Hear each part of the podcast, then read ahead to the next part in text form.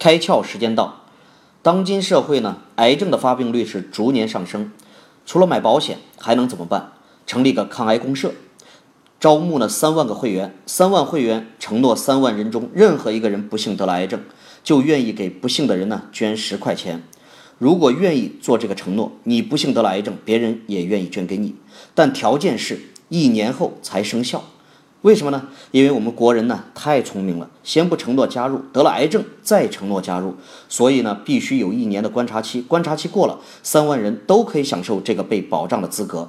假如真有人得了癌症，诊断记录给大家都没有意义，每个人就给不幸的人账户里面十块钱，这个人拿三十万走人，三十万如果治不好，估计啊也就没救了。